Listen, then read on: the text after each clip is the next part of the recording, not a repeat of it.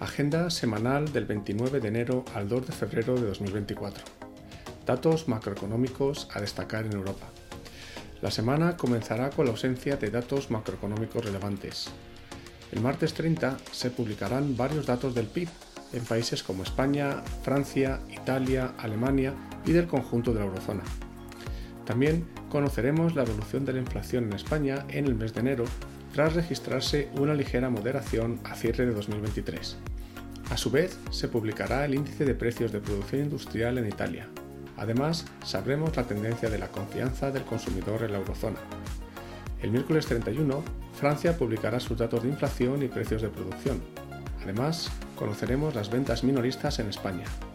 En una jornada en la que, junto a la referencia de la tasa de desempleo de Alemania e Italia, también será relevante la tendencia de las presiones inflacionistas en Alemania en el mes de enero, tras su significativo repunte en diciembre y en una coyuntura marcada por el posible impacto de la situación del Mar Rojo en las cadenas de valor.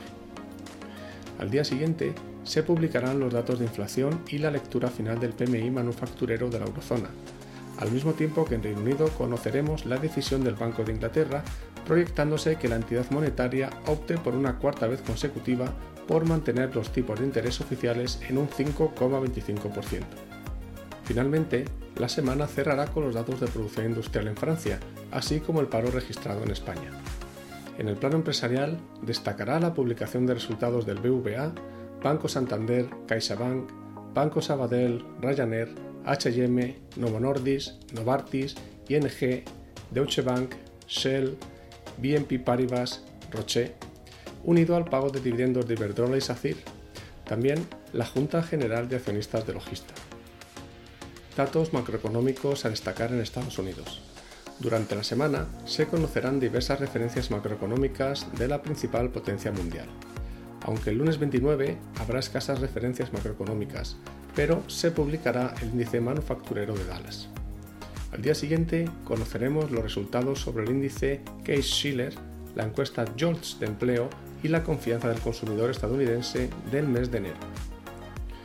Ya el miércoles 31, como todas las semanas, conoceremos las estadísticas sobre las solicitudes semanales de hipotecas, a lo que debemos añadir la publicación de la encuesta de empleo ADP. Además, también se publicarán los índices de gestores de compra de Chicago que determinan la situación económica del sector manufacturero de este estado, de Chicago.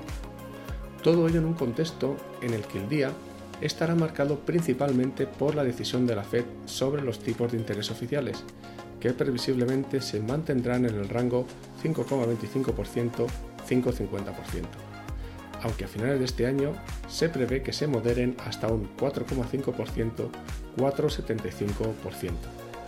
El jueves conoceremos la referencia sobre el PMI manufacturero, que nos mostrarán si la economía estadounidense registró a comienzos de año un repunte de la actividad.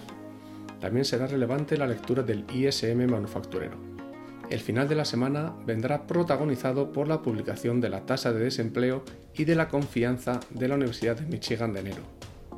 En el ámbito empresarial destacará la publicación de multitud de resultados como UPS, Pfizer, Microsoft, EA, Alphabet, Starbucks, Mondelez International, General Motors, Boeing, Mastercard, Nasdaq, Amazon, Meta, Apple, ExxonMobil y Merck Company.